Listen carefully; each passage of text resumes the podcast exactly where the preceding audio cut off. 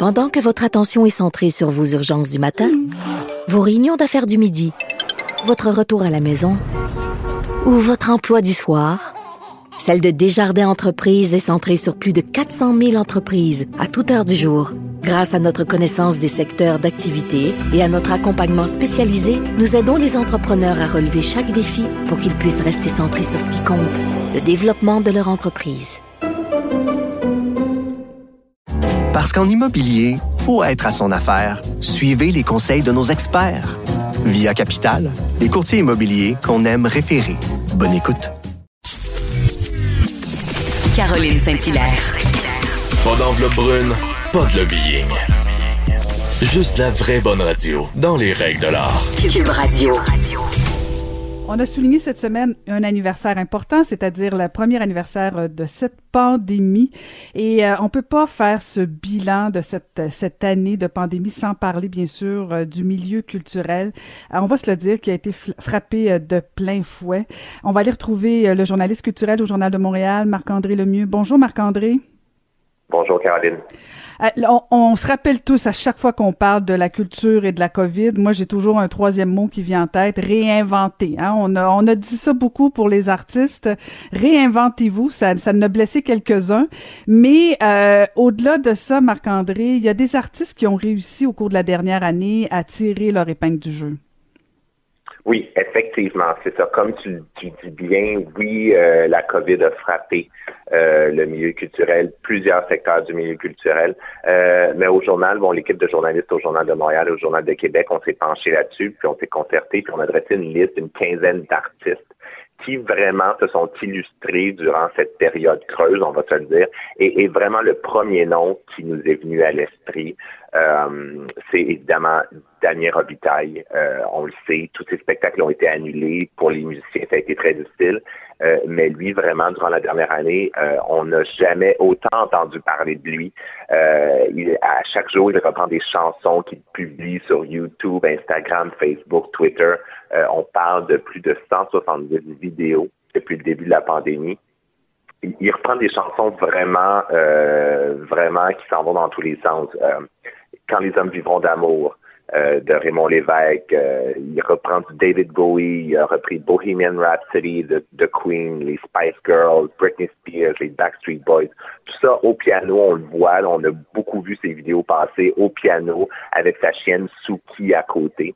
Euh, parmi toutes ces reprises, il y en a une particulièrement qui a fait le tour du monde et c'est celle-ci.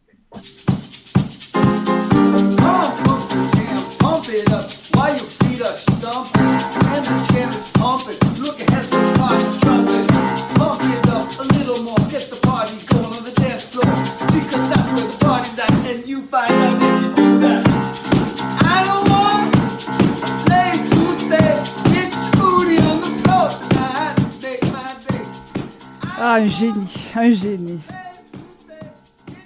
Un génie. Franchement, là, écoute, euh, il y a des versions que Damien Robitaille a fait de, de, reprises qui étaient des fois meilleures que les originaux.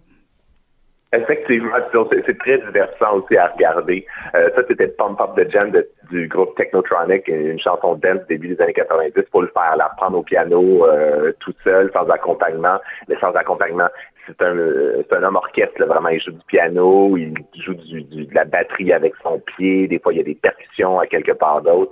Euh, cette reprise-là, cette vidéo-là sur YouTube, elle cumule plus de 617 000 euh, visionnements. C'est vraiment énorme parce qu'elle a été aussi partagée par bon, des vedettes hollywoodiennes, dont Jennifer Garner, l'actrice qui a partagé cette reprise-là. Puis bon, après ça, ça, a pris en feu, comme on dit. Euh, et, c'est intéressant pour Damien Robitaille parce que ces reprises-là ont vraiment fait exploser sa notoriété. Euh, bon, ailleurs dans le monde aussi, mais particulièrement au Québec, bien entendu. Puis en, entrevue au journal, il nous a dit que il n'y a jamais eu autant de contrats euh, en télé et, à la radio. Il reçoit des offres. il doit même refuser des trucs et, quelque chose de rare durant la dernière année pour un artiste de la scène musicale de refuser des contrats. Donc, euh, félicitations à lui finalement pour s'en être bien tiré. Ben, tant mieux, tant mieux. Et, en musique, euh, est-ce qu'il y a d'autres artistes euh, qui te viennent en tête? Oui, ben on, on a on a on s'est on s'est concerté puis on a aussi trouvé euh, Roxane Bruno. Euh, elle, elle, a connu une, une, une, année tellement intense qu'elle a dû prendre récemment une pause d'un mois pour se reposer. Donc ça, veut tout dire vraiment. Là. Ces spectacles ont été annulés, mais en, début de pandémie, c'est ce qu'elle nous raconte. Elle s'est mise en tête de se créer de la job. C'est ça qu'elle voulait. C'est qu'elle a enregistré son deuxième album dans sa salle de bain une salle de bain qu'elle avait convertie en studio. Elle a participé à des tournées et ses spectacles ont, vraiment euh, ont vraiment eu beaucoup de popularité. Des spectacles, euh, on appelle ça des musiparks, des, des spectacles dans les dans les cinéparks. Il y a aussi Guylaine Tanguay, la chanteuse country. Euh, elle a publié des capsules musicales sur Facebook. C'était des demandes spéciales, répondait aux demandes spéciales de son public. Elle a sorti un album, elle a fait quelques concerts en plein air et là-dessus, c'est intéressant. Euh, euh, bon, elle a fait quelques concerts dans les cinéparks, dans des dans un contexte réaménagé, euh, mais d'autres, euh, c'était plus particulier. Elle nous a raconté qu'elle avait donné des spectacles debout dans la boîte d'un pick-up. Et les gens lui disaient mon, mon Dieu, t'as donc pas d'orgueil de faire ça. Puis sa réponse à elle, c'est ben écoute, j'avais besoin de chanter, j'avais besoin de voir les gens.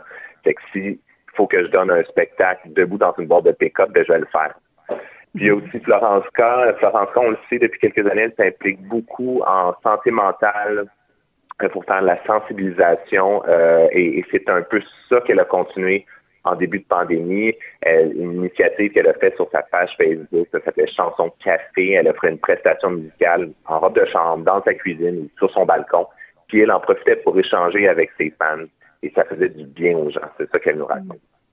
Et parlant de faire du bien, bon, c'est sûr qu'il n'y a pas eu de tournée, il n'y a pas eu de grands spectacles au cours de la dernière année, mais il y a quand même des humoristes qui ont trouvé des façons là, de, se faire entendre, de s'illustrer, soit via les réseaux sociaux, mais un petit peu partout. Là. Les humoristes ont été aussi créatifs. Oui, oui, oui, effectivement. Puis euh, la pandémie nous a permis de découvrir de nouveaux visages. En tout cas, moi, personnellement, dans mon cas, j'avais jamais entendu parler de Mathieu Dufour avant euh, l'arrivée de la COVID. Euh, Mathieu Dufour, mieux connu peut-être sous Matt Duff.